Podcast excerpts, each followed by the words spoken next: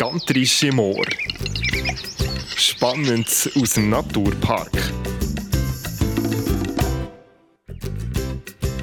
Heute reisen wir an einen Kulturort im Naturpark Gantrisch. Wir entdecken Klosterruine Rüegisberg. Wir schauen zurück in die Geschichte, wie Klosterruine dorthin ist und was die für eine Bedeutung hat damals für die Bevölkerung. Fürs Dorf ist es natürlich schwierig gewesen, weil also es ist natürlich schön, wenn man eine schöne große Kirche hat. Ich denke, der eine oder andere ist dort auch zum Gottesdienst gegangen. Aber der, der bittere Beigeschmack ist immer, dass man den Zehnten von dem, was man sich auf seinem kargen Land erarbeitet hat, auch noch ans Kloster abgeben musste.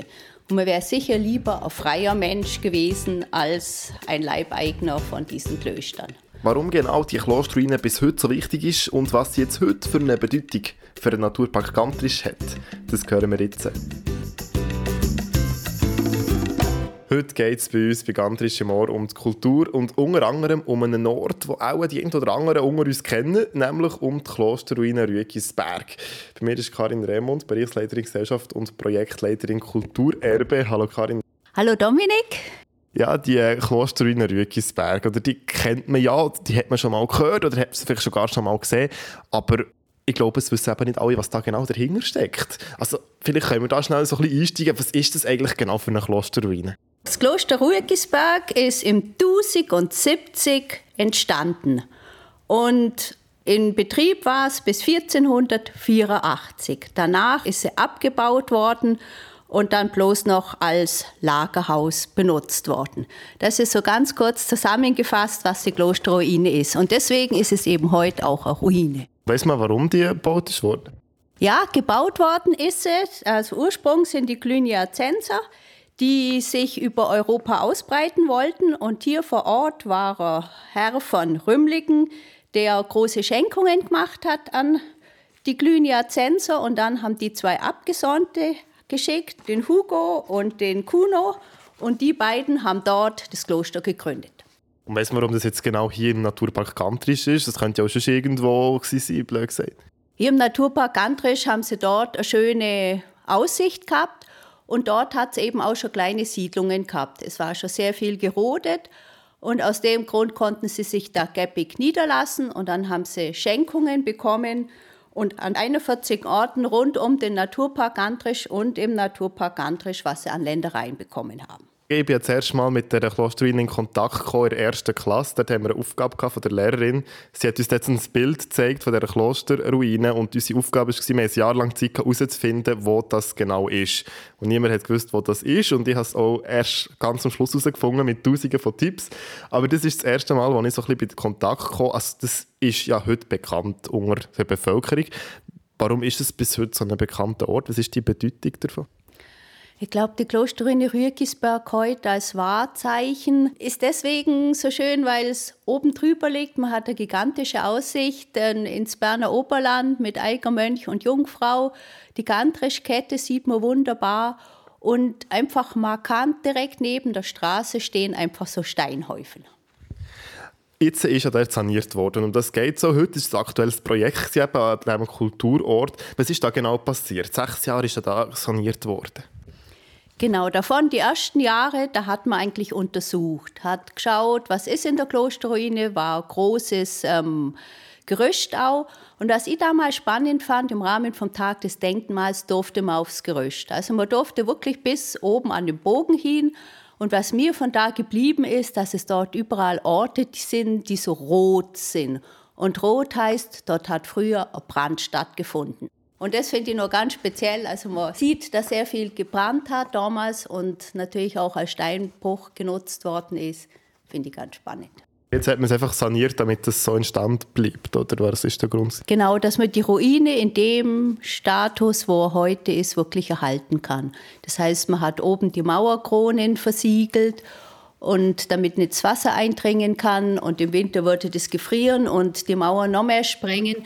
Man hat es jetzt wirklich so verarbeitet, dass man das auch den nächsten Generationen in der Art und Weise hinüberbringen kann. Du hast schon gesagt, man kann das dort schauen, das hat das Klostermuseum, das hat jetzt ein neues. Warum das? Das alte Klostermuseum ist schon recht in die Jahre gekommen. Einfach aus dem Grund, da waren dann zum Teil Collagen dargestellt von verschiedenen Leuten. Es war ein Modell, wie das Kloster ausgeschaut hat, aber auch das wollte man ruhmen, einfach aus dem Grund, weil man eigentlich festgestellt hat, dass es eigentlich bloß das Querschiff gegeben hat und die fünf Apsiden. Man hatte vor, dass man ein großes Längsschiff macht und bisher waren da auch so Zypressen gestanden, wo man sich die Säulen vorstellen kann von diesem Längsschiff. Und bei diesen Untersuchungen hat man herausgefunden, dass das niemals gebaut worden ist, weil die Region damals schon ärmlich war und maximal drei bis vier Mönche tatsächlich gleichzeitig dort gelebt haben. Also es war ein kleines Kloster. Man hat sich das damals alles ein bisschen prächtiger vorgestellt, aber aus einer armen Region kann man einfach auch nicht viel rausholen. Also es ist jetzt eine ganz neue Erkenntnis, die man jetzt erst bei den Sanierungsarbeiten herausgefunden eigentlich. Ja, ist genau so. Also man, man ist vorher wirklich davon ausgegangen, dass es sehr viel größer ist. Aber was ich als Schönes auch noch finde für diese Klosterruine, es sprechen verschiedene Leute auch von einer Cluniacenser Landschaft. Das heißt, dass die alles, wo gerodet gewesen ist, wo die Ortschaften waren, haben sie an 41 Stellen einen Besitz gehabt. Und was das Eindrücklichste ist, aus diesem Grund ist der Gantrisch, unser Hausberg, in der Gemeinde Rüegisberg. Rüegisberg ist eigentlich auf der anderen Seite und grenzt gar nicht an, aber sie hatten dort eben Weiden auf das Vieh, wo dem Gutshof gehörte und damit ist der Gantrischer Rüegisberger.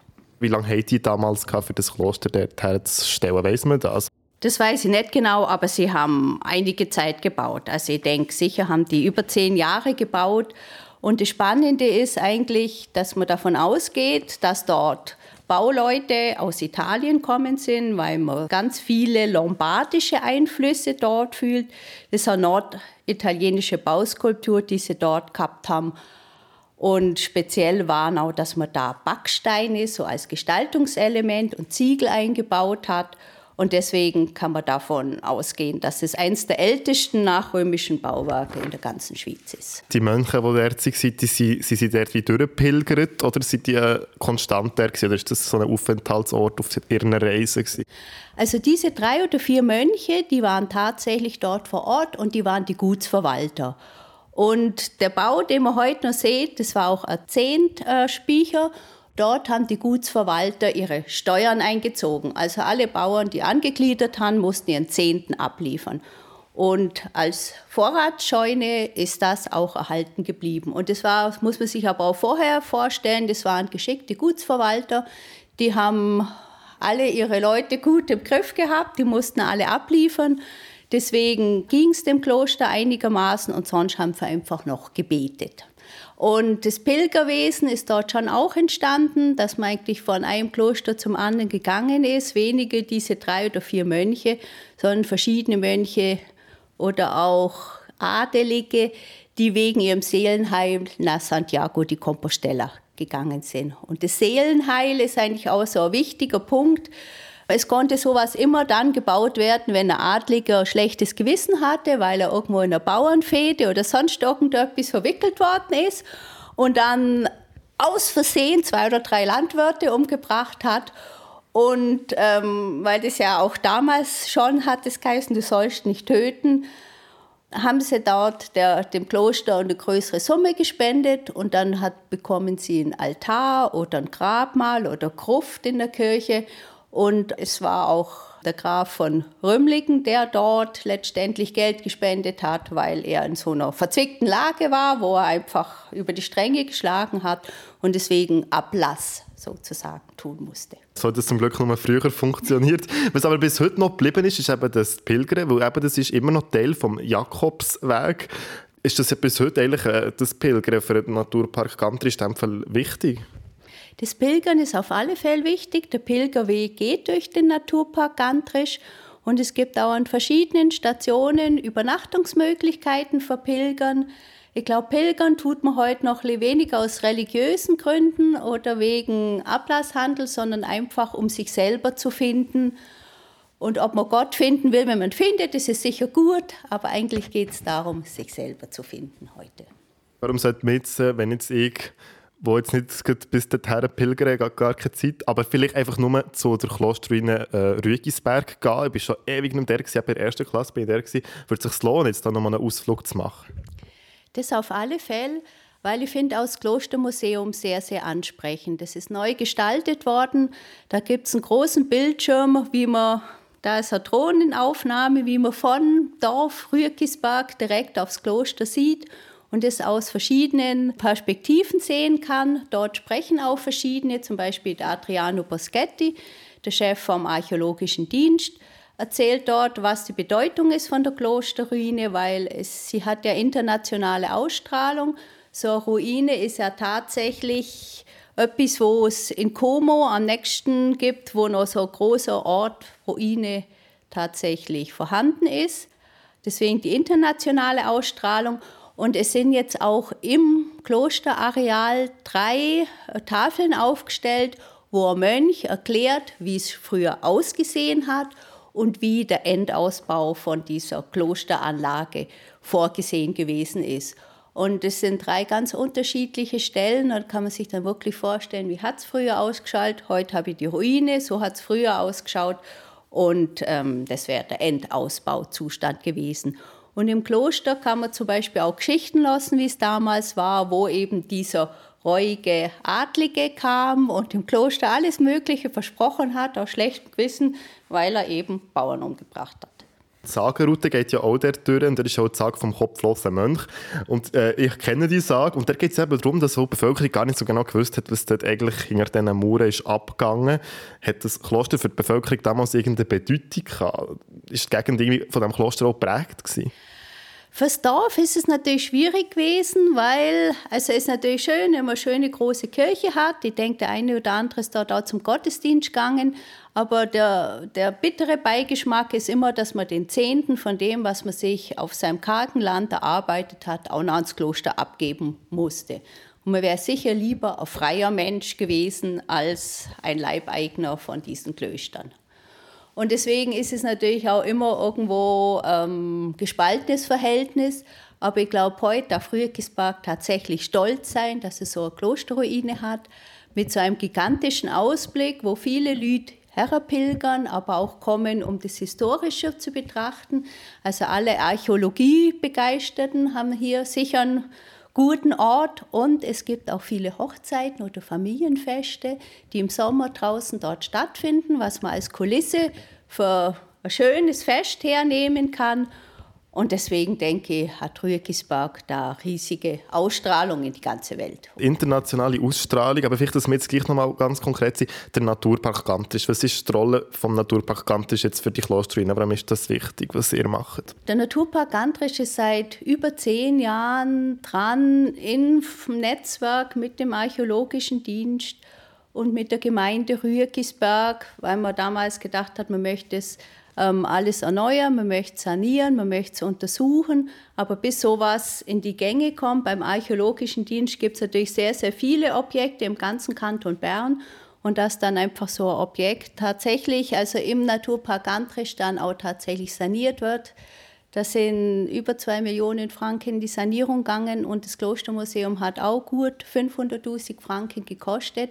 Dass solche Dinge investiert werden, dass man sich Mühe macht, dass es genau an diesem Ort passiert, da hat der Naturpark im Hintergrund mit der Gemeinde Rüegisberg immer wieder die Fäden gezogen. Und der Naturpark ist stolz, dass natürlich der größte Kulturort jetzt so schön aufgewertet ist. Wir wollen nächstes Jahr wieder auch gezielt mit Führungen durch die Klosterruine das bewerben. Wir haben auch noch vor, dass man einen Gantrisch Entdecker für Kinder eine Art Schatzsuche macht, wo man verschiedene Tafeln angehen muss, verschiedene Informationen rausfinden muss, auf der Suche nach dem Augenglas vom Mönch. Das soll also so ein nettes Spiel werden, wo auch der jüngeren Generation diese Klosterruine erschlossen werden soll. Und das letzte Objekt noch, was Naturpark hilft, unterstützen, ist ein Anschub für den Klosterkräutergarten, der nächstes Jahr noch entstehen soll, wo jetzt die ersten Vorarbeiten gemacht werden. Also die Ruine soll tatsächlich zum Leben kommen und die Gemeinde Rüegisberg vermietet diesen Ort auch für Feierlichkeiten. Es findet auch der Pfingstgottesdienst dort statt, wo oft ein, ein Sternenlauf von allen Gemeinden aus dem Naturpark dort stattfindet. Ob es für nächstes Jahr geplant ist, weiß ich nicht genau, aber immer wieder zu verschiedenen Zeiten sind dort auch große regionale Gottesdienste. Der äh, historische Wert oder der Wert, den es noch heute hat, aber gleiche Frage jetzt einfach mal ganz provokativ. Eben, man hätte es ja müssen sanieren und so. Wieso stellt man dort nicht einfach ein Mehrfamilienhaus her? Das hat ja Sinn und Zweck. Ich glaube, das sind eigentlich tatsächlich unsere Wurzeln, die dort sind. Sie sprechen von der Cluniacenser Landschaft. An diesen Orten, wo damals Kloster gemacht haben, haben sich auch Orte entwickelt. Und deswegen ist es auch wichtig, aus der Geschichte zu wissen, das Kloster hat dort eigentlich auch die Dörfer gefördert oder die, die Siedlungen, die Weiler, wo die Landwirte gewohnt haben. Und so ist die Region entstanden. Aber es hat leider auch etwas mit dieser armen Geschichte zu tun im Schwarzenburger Land, wo die Freiburger und die Berner Gutsherren ähm, das Land ausgebeutet hat, in Anführungszeichen.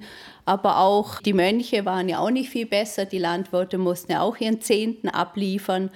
Einfach die Geschichte des Landes zeigt es und ist letztendlich auch ein Mahlmal, wo wir, glaube ich, alle wissen dürfen, der Naturpark Antrisch hatte Selbstbewusstsein und ist heute frei. Wir sind alle nicht mehr irgendwo Sklaven von diesen Gutsherren.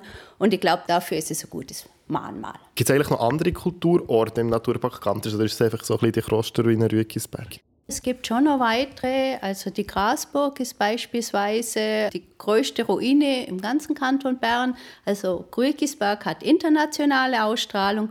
Und dann gibt es noch ein paar kleinere Jagdburgen, auch im Görbetal, oberhalb von Gelterfingen gibt es noch verschiedene oder einfach auch Ausgrabungen. Aber das sind kleinere Dinge, aber es ist natürlich auch wichtig, dass sie als Denkmal, als Mahnmal für die Geschichte dort auch erhalten bleiben. Kloster Rügisberg hat jetzt saniert. Gibt es jetzt äh, noch das nächste Projekt eben mit diesen Kulturorten, etwas, was ansteht? Das nächste Projekt ist sicher die Grasburg. Da ist die Stadt Bern als Besitzer von der Grasburg momentan dran, Sanierungen zu machen. Und wir sind am Überlegen, ob es Sinn macht, einen Verein zu gründen, damit man aus der Grasburg noch ein mehr machen kann. Aber es gibt auch Kulturorte, Tafeln über den ganzen Naturpark verteilt. Zum Beispiel ist in Belb noch eine oder das Ofenhaus ist sicher noch, und da sind noch verschiedene Gebäudekomplexe aus dem landwirtschaftlichen ähm, Milieu, wo wir auch mit Kulturort bezeichnet haben aber zum Beispiel auch das ähm, Schloss Burgestein ist dort zu nennen. Erstaunlich, was man eben da für ja, geschichtliche Sachen bei uns in der Region. Also ich bin nach diesen Erläuterungen ganz gespannt und gehe sicher nochmal zu dieser Klosterruine Rügisberg, das nochmal jetzt von einer anderen Sicht mit dem Hintergrundwissen auch anzuschauen. Wir wären somit schon am Schluss. Wir sind vor allem gespannt auf deinen Lieblingsort. Ist es einer von diesen Orten, die wir jetzt gehört haben oder ist es irgendein anderer Ort? Der Lieblingsort im Naturpark Gantrisch. Mein Lieblingsort ist der Geckersteg, weil ich dort einfach ganz, ganz viel Herzblut investiert habe. Genau, der Geckersteg, das ist mein Herzensort. Ich war damals Projektleiterin von dem Projekt Geckersteg und ich habe die ganze Finanzierung vom Geckersteg auf den Weg gebracht und war dort auch Bauherrenvertreter. Das Lieblingsprodukt aus dem Naturpark Gantrisch. Mein Lieblingsprodukt ist der Flower Power Tee von Obereichi weil ich finde es wunderschön bunt, diesen Tee, und ich habe auch den Geschmack unheimlich gern.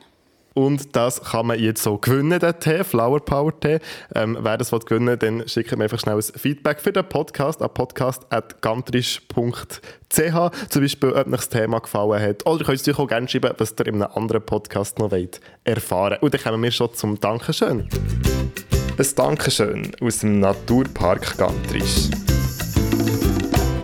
Dankeschön möchte ich sagen dem Peter Zurbrück, das ist der Gemeinschreiber von Rüegisberg, der sich für die Kultur sehr stark engagiert, auch beim Name der Rose im Sommer bei diesem gigantischen Freilichttheater dort in Rüegisberg hat auch mitgespielt und die Fäden gezogen, gemeinsam mit dem Klostersommer aber auch sonst ist an ganz vielen Dingen für die Kulturregion Gantrisch unterwegs. Ganz herzlichen Dank für seinen Einfluss auf die ganze Region. Und auch, auch dir, Karin Remund, Berichtsleiterin Gesellschaft und Projektleiterin Kulturerbe, für die Erläuterungen.